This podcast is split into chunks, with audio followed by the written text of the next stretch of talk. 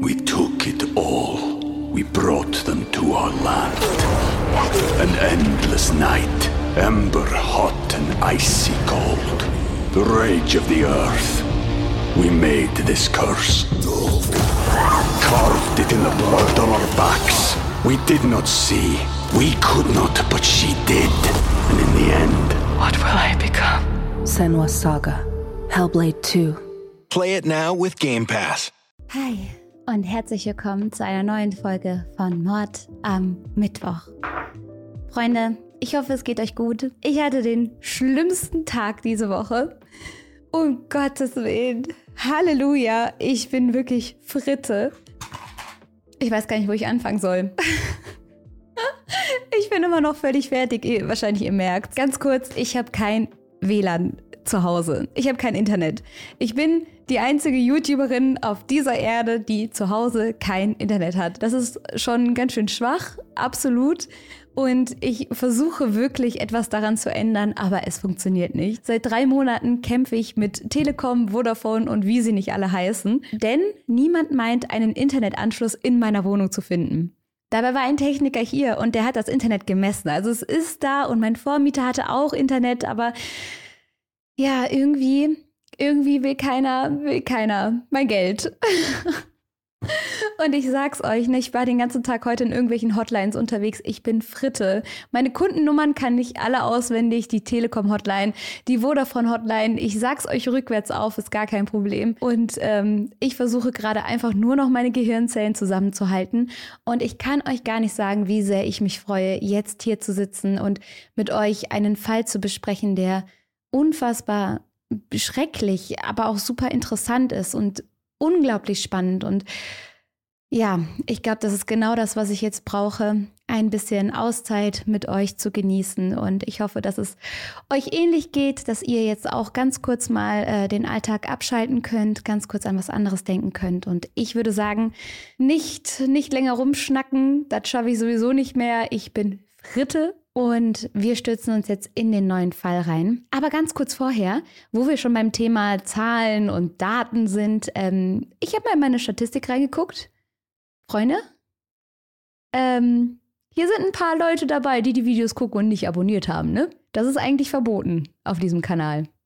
Naja, muss ja jeder selber wissen, aber eigentlich muss man abonnieren. Das könnt ihr jetzt aber schnell nachholen. Hat keiner gesehen. Der heutige Fall wird immer wieder als das Wunder von Missouri betitelt. Die Geschichte führt uns ins Jahr 2007 und in die Stadt Kirkwood. Das ist eine Gemeinde in Missouri und dort leben ein Vater und sein Sohn in einem Apartment im Erdgeschoss. Der Vater heißt Michael Devlin und der Sohn heißt Sean. Die Wohnung ist eher heruntergekommen und ja, sehr einfach ausgestattet, aber sie leben zentral und sind umgeben von Leben, Cafés und Nachbarn. Michael ist 41 Jahre alt und wuchs in einer Adoptivfamilie mit verschiedenen Adoptivgeschwistern auf. Das heißt, in seiner Kindheit war immer was los, er war immer von anderen Familienmitgliedern umgeben und nie alleine. Mittlerweile ist er aber kein Kind mehr, sondern ein erwachsener Mann, der 1,90 groß ist, der sieht ein bisschen aus wie so ein ja, wie so ein Bär, also relativ stämmig. Er hat einen dunklen Bart und dunkles Haar. Außerdem trägt er eine Brille mit Drahtgestell. Michael ist jetzt nicht der kontaktfreudigste Nachbar und er hat auch eine relativ raue Seite an sich. Also wenn jemand falsch parkt, dann motzt er mal rum oder beschwert sich über die lauten Nachbarn. Aber wenn man ihn auf dem richtigen Fuß erwischt, kann man auch ganz nett mit ihm quatschen. Also da kann er auch ganz angenehm sein. Egal wie sehr Michael motzen kann, der kann nicht so motzen wie ich heute in den Hotlines. da bin ich kurz ein anderer Mensch geworden, ich sag's euch. Michael ist richtig gut in diesem Smalltalk-Ding. Er kann gut ungezwungene Unterhaltungen führen, lässt die Menschen aber nicht näher an sich ran. Also er ist auf den ersten Blick so ein sympathischer Kerl, wenn man dann aber anfängt, eine Beziehung zu ihm aufzubauen oder ihm privatere Fragen stellen möchte, dann macht er sofort zu. Er arbeitet als Manager in einer örtlichen Pizzeria und dort ist er beliebt. Er unterhält sich mit den Kunden und versteht sich mit seinen Kollegen gut. Aber auch die wissen nichts wirklich Privates über Michael. Sie finden ihn nett, sie finden ihn angenehm, aber Wer er nun genau ist und was er so in seiner Freizeit treibt, das behält er für sich. Sein Sohn Sean ist 15 Jahre alt. Sean mag den verwegenen Look.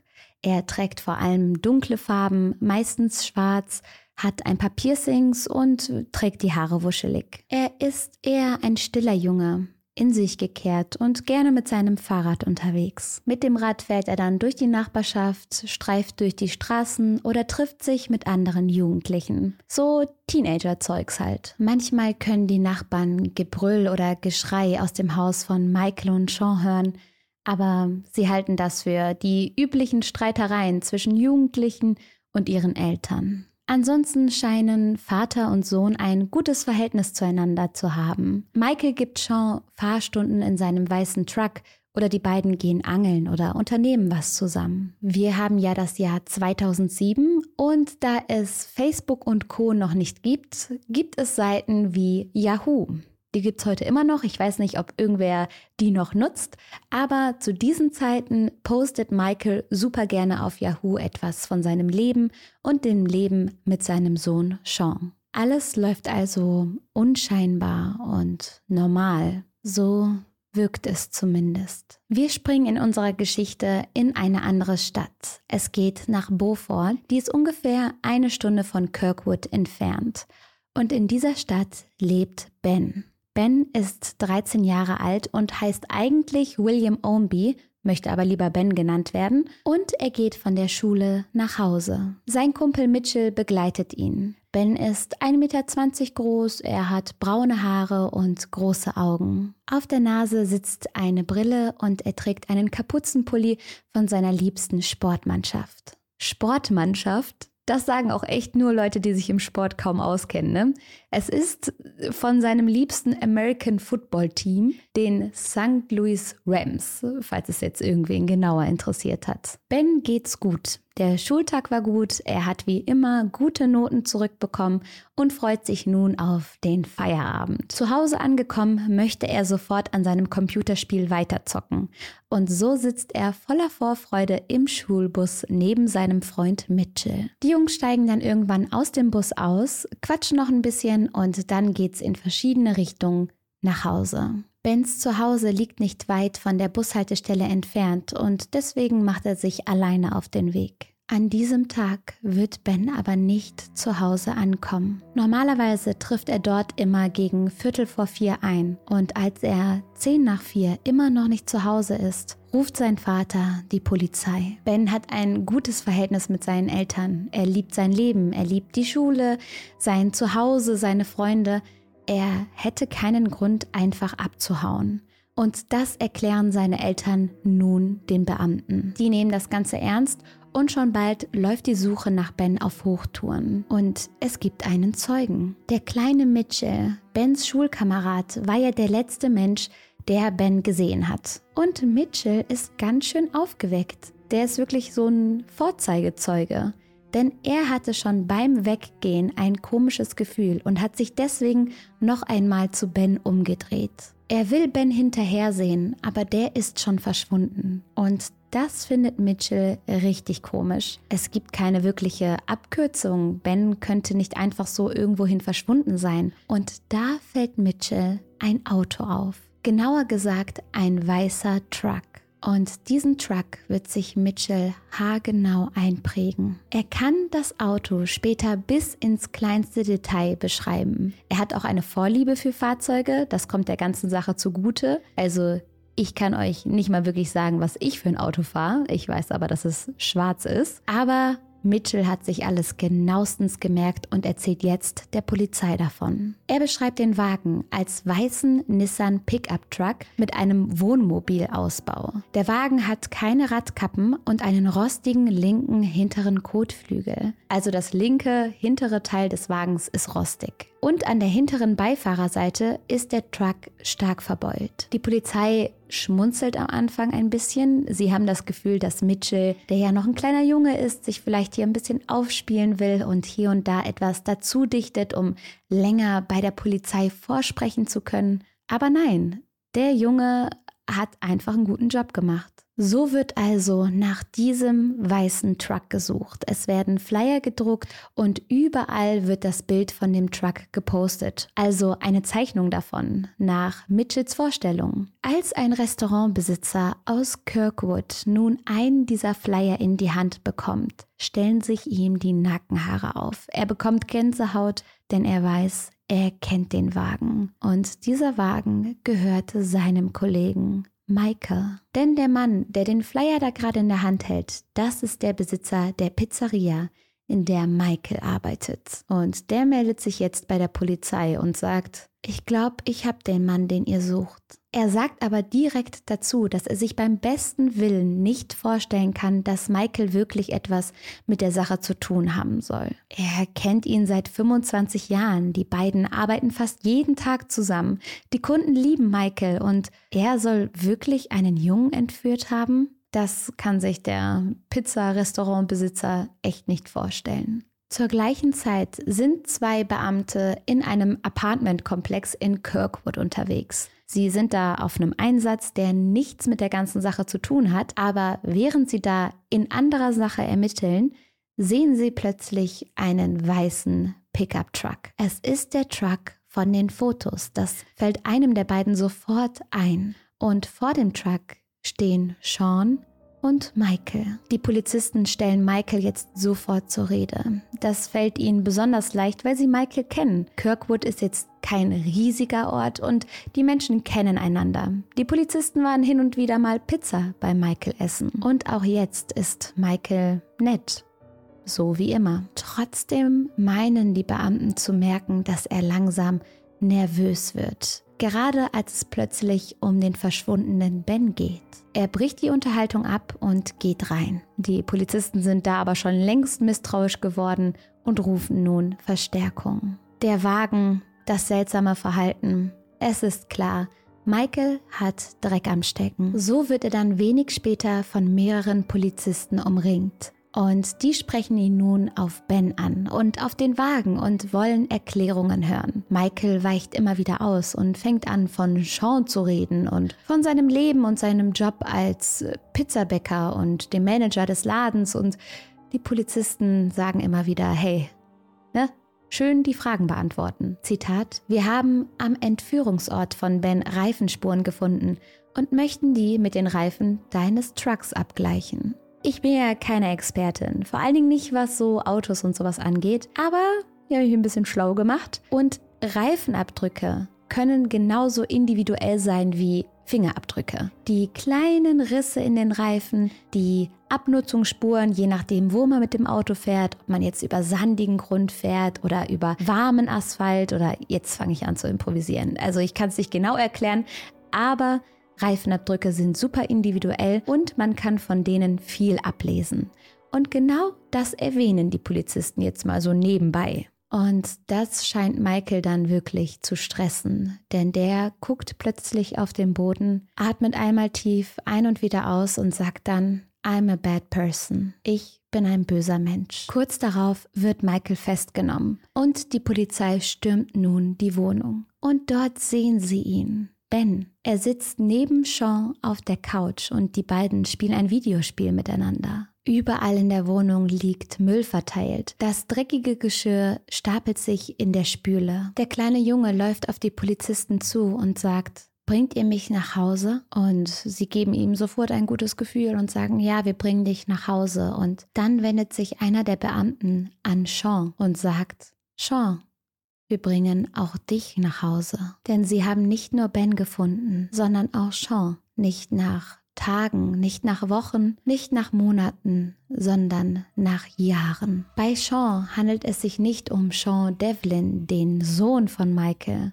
sondern um Sean Hornbeck, einen Jungen, der seit mehreren Jahren als vermisst gilt. Michael hat nicht nur Ben, sondern auch Sean entführt. We took it all. We brought them to our land. An endless night, ember hot and icy cold. The rage of the earth. We made this curse. Carved it in the blood on our backs. We did not see. We could not, but she did. And in the end, What will I become? Senwa Saga. Hellblade 2. Play it now with Game Pass. Und ihn 1558 Tage lang bei ihm gefangen gehalten. Und so wird er durch die Suche nach einem weiteren Kind endlich befreit. Aber was ist damals passiert? Es ist das Jahr 2002. An einem schönen Sonntagnachmittag macht sich der damals elfjährige Sean auf den Weg zu einem Kumpel. Er fährt über die ruhigen Straßen mit seinem grünen Fahrrad voller Vorfreude auf die schöne Zeit, die er gleich mit seinem Kumpel verbringen wird. Die beiden wollen Blödsinn machen, das, was Elfjährige halt so tun, und freuen sich darauf. Doch Seans Kumpel wird lange darauf warten, dass sein Freund endlich eintrifft, um mit ihm Blödsinn zu machen. Michael ist damals 37 Jahre alt und auf derselben Straße wie Sean unterwegs. Er erblickt den Jungen und streift ihn mit seinem Auto. Er provoziert einen kleinen Unfall, um Sean zu stoppen. Sofort steigt er dann aus seinem Auto aus und gibt sich besorgt und bietet seine Hilfe an und dann packt er den Jungen. Er zieht das Kind in seinen Truck. Innerhalb von wenigen Sekunden, es geht alles so schnell, wird Sean nun in den Truck gesteckt und nach Hause gefahren. Zu Michaels Zuhause. Die Fahrt dorthin dauert ewig. Eine Stunde lang sitzt Sean hinten im Truck und weiß nicht, was passiert. Nach der Entführung missbraucht Michael Sean mehrfach. Als er damit dann fertig ist, möchte er ihn töten. Er legt die Hände um den Hals des Kindes, entschlossen, ihn umzubringen. Doch Sean bittet ihn darum, ihn am Leben zu lassen. Er sagt, er sei bereit, alles dafür zu tun, wenn er nur weiterleben dürfe. Michael gibt diesem Flehen nach und beschließt, den Jungen am Leben zu lassen. Die nächste Zeit wird eine einzige Tortur für Sean. Die ersten Monate lang wird er gefesselt und geknebelt in Michaels Apartment sitzen. Es dauert lange, bis Michael genügend Vertrauen zu Sean aufbaut, um ihm ein kleines bisschen Freiheit zu schenken. Das heißt, Sean darf dann mal Videospiele spielen, Fernseh schauen oder sich frei in der Wohnung bewegen. Später darf er dann die Wohnung sogar verlassen und draußen auf der Straße Freunde treffen. Im Fernsehen schauen die beiden sich immer wieder Berichterstattungen über den vermissten Fall Sean an. Und das finde ich so perfide, dass man dort sitzt mit dem vermissten Kind, welches man entführt hat und dem Kind dann die eigene Berichterstattung zeigt. Dort sieht Sean auch seine Mama im Fernsehen weinen und jedes Mal, wenn er das sieht, weint er selber. Doch die Zeit vergeht und irgendwie gewöhnt er sich an das Leben mit seinem Entführer. Wahrscheinlich, weil er das tun muss, um zu überleben. Irgendwann wirken die beiden dann wie ein ganz normales Vater-Sohn-Duo. Eine Sache bleibt aber vor den Nachbarn versteckt, nämlich die übergriffigen Handlungen, der Missbrauch, all das, was Sean von Michael hinter verschlossenen Türen angetan wird. Und all diese Übergriffe, die häufen sich mit der Zeit. Und in der Rückschau haben dann die Schreie und das Weinen, das die Nachbarn gehört haben, eine ganz neue Bedeutung. Und trotzdem darf Sean immer und immer mehr. So bekommt er zum Beispiel irgendwann ein eigenes Handy und Internetzugang. Dadurch kommt es dann sogar dazu, dass er auf die Internetseite stößt, die seine Eltern für ihn erstellt haben. Auf dieser Webseite sammelt Seans Mutter Hinweise, um die Ermittlungen voranzutreiben. Menschen können hier auch Kommentare posten und ihr Mitgefühl äußern und als Sean seit drei Jahren vermisst wird, schreibt er selber unter dem Usernamen Sean Devlin, also dem Namen, den Michael ihm gegeben hat, an seine Eltern über diese Webseite. Seine Worte lauten, How long will you be searching for your son? Also, wie lange werdet ihr nach eurem Sohn suchen? Sean hofft, dass seine Eltern erkennen würden, dass er es war, der das geschrieben hat, aber das tun sie leider nicht. Tatsächlich kann sich Seans Stiefvater später sogar daran erinnern, diese Nachricht gelesen zu haben. Aber er dachte, das wäre nur irgendein Internet-Troll oder irgendein User, der es witzig fand, den Namen Sean zu verwenden. Und obwohl er nicht erkennt, dass es sein Sohn war, der das geschrieben hat, antwortet er auf die Nachricht. Und zwar antwortet er immer, also dass sie immer, immer, immer weiter nach ihm suchen würden. Michael konstruiert die ganze Sache ziemlich clever. Nach außen hin erzählt er, dass er Sean von zu Hause aus unterrichten würde. Etwas, das gar nicht so unüblich für Amerika ist. Außerdem muss Sean behaupten, dass Michael sein Vater sei und dass seine Mutter bei einem tragischen Autounfall ums Leben gekommen sei. So läuft das dann all die Jahre lang, bis Sean Michael irgendwann nicht mehr reicht. Sean wird älter, er wird langsam zu einem Teenager, zu einem jungen Mann und das entspricht nicht mehr den Vorlieben von Michael. Er ist, äh, da wird einem wirklich schlecht, wenn man das so ausspricht, aber für Michael war in der Sekunde klar, dass er wen Neues braucht, einen Jüngeren. Und er zwingt Sean dazu, an diesem Plan teilzunehmen. Sean sitzt mit im Truck, als sie in den 60 Kilometer weit entfernten Ort fahren. In den Ort, in dem sie Ben finden werden. In diesem Truck warten sie an der Schulbushaltestelle. Und als der Bus kommt und Ben aussteigt, weiß Michael sofort, dass er das nächste Opfer sein wird. Und Sean weiß es leider auch. Überlegt mal, wie schrecklich das für Sean gewesen sein muss. Zu wissen, dass es einem Kind genauso ergehen wird, wie es ihm ergangen ist. Im selben Wagen zu sitzen, in dem er damals entführt wurde, wissentlich, dass nun ein neues, unschuldiges Kind entführt werden wird. Und genauso kommt es dann ja auch. Ben wird in den Truck gezogen und Sean kann nichts dagegen tun. Michael ist bewaffnet. Er ist viel älter, viel stärker, viel größer und er hat einen wahnsinnigen Einfluss auf den mittlerweile 15 Jahre alten Sean. Michael hatte schon immer die Macht über Sean. Gerade als er noch ein kleines Kind war, war Sean verängstigt, hatte wahnsinnigen Respekt vor Michael und wusste, zu welch grausamen Taten der imstande war. Und nun hat Michael ein weiteres Druckmittel. Er hat Sean zum Mittäter gemacht und das ist etwas, mit dem er Sean drohen wird. Er wird immer wieder sagen, wenn du mich verpfeifst, steckst du da genauso drin. In der Wohnung von Michael angekommen, versucht Sean die ganze Zeit, den kleinen Ben zu beruhigen. Er spricht mit ihm über banale Themen. Hey, was ist deine Lieblingsfarbe? Was ist dein Lieblingsessen? um ihn irgendwie abzulenken. Er will den Jungen beschützen, aber er weiß immer noch nicht, wie er Michael entkommen kann. Genauso wie er damals war Ben einfach zur falschen Zeit am falschen Ort. Und als die Entführung von Ben dann nach vier Tagen beendet werden kann, fällt Sean ein riesiger Stein vom Herzen. Nicht mal unbedingt, weil er jetzt auch ein freier Mensch ist, sondern einfach, weil dem kleinen Ben nun nichts mehr angetan werden kann. Und trotzdem haben die wenigen Tage bei Michael schon gereicht, um Trauma für eine ganze Lebenszeit zu produzieren. So findet man Bilder und Videos auf Michaels Computer, die den Missbrauch an Sean und Ben dokumentieren. Nacktaufnahmen und vulgäre Posen. Man findet kinderpornografische Inhalte und man kann an Bens Körper Spermaspuren von Michael feststellen. Doch der bekennt sich zunächst als nicht schuldig. Und das müsst ihr euch mal vorstellen. Die Polizei konfrontiert ihn mit all diesem schrecklichen Zeug.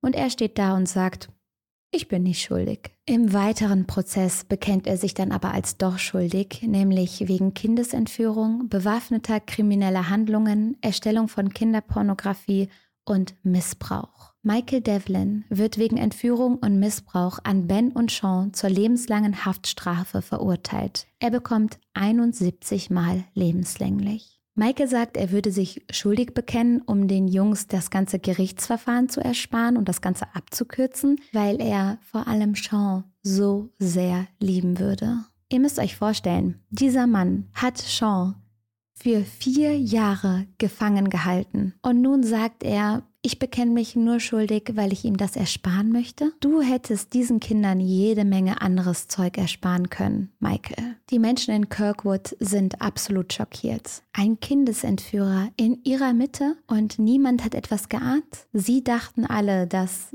die beiden Vater und Sohn gewesen sind. Und keiner hat gemerkt, dass Ben überhaupt in der Wohnung war. Michael verbringt die meiste Zeit seiner Haft in Isolation. Das hat auch damit zu tun, dass Kinderschänder ja in der Rangordnung im Gefängnis ganz weit unten stehen. Und er dann zu seinem Schutz in Isolationshaft gebracht wurde. Und trotzdem wird Michael 2011 von einem anderen Insassen niedergestochen, wegen seiner abscheulichen Taten. Ben und Seans Wiederkehr wird währenddessen gefeiert. Das Wunder von Missouri, so heißt es in den Medien. Doch bald kommen die ersten kritischen Fragen auf. So schlimm kann es ja gar nicht bei Michael gewesen sein. Warum ist Sean dann nicht geflohen? Mochte er es eigentlich? War er selber in Michael verliebt? Abscheulichste Fragen und Getratsche von allen Seiten. Spekulationen, dass Sean bei seinem Entführer bleiben wollte. Gerede vom Stockholm-Syndrom. Während Sean nicht auf diese Dinge eingeht und einfach ablenkt oder die Aussage verweigert, trifft das Ganze Seans Familie unfassbar tief. Stellt euch vor, euer Sohn ist vier Jahre lang verschwunden, ist der schrecklichsten Misshandlung, die man sich vorstellen kann, ausgesetzt und kommt endlich zurück, wird gerettet und alles, was die Leute zu sagen haben, ist, der fand das bestimmt gar nicht so schlecht.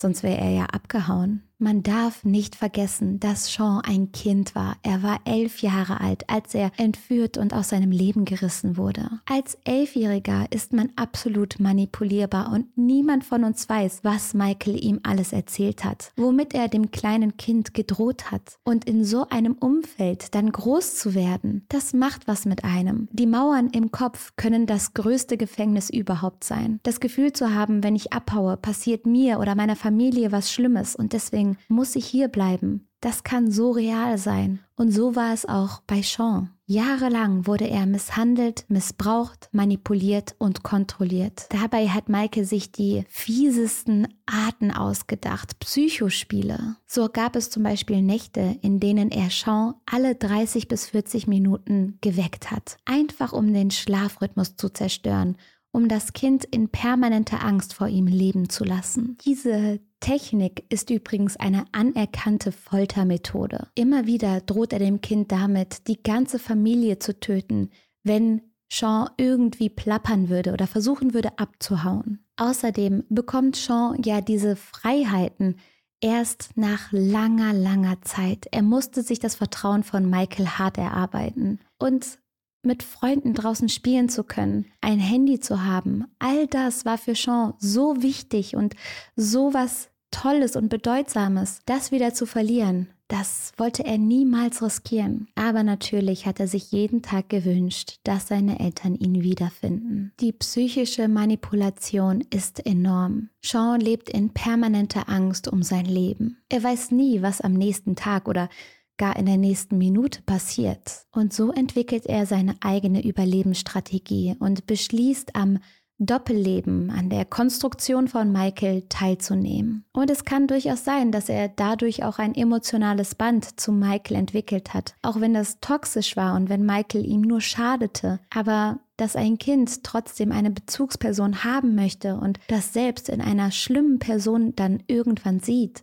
das ist ja auch normal. Hierbei geht es aber nicht darum, dass Sean Michael liebte, sondern darum, dass Michael Sean hin und wieder ein kleines bisschen Essen, Fürsorge oder Aufmerksamkeit gegeben hat. Dinge, die sich Kinder so sehr wünschen, die sie brauchen. Ich finde, es ist zu leicht gesagt, Mensch, Sean, warum bist du nicht einfach mit deinem Fahrrad weggeradelt? Warum hast du mit deinem Handy nicht einfach die Polizei gerufen? Sean wusste, zu was Michael imstande war. Er musste es am eigenen Leib erfahren. Und das über Jahre hinweg. Das ist für uns glücklicherweise unvorstellbar. Am Ende des Falls bin ich einfach unfassbar froh, dass die Jungs freigekommen sind.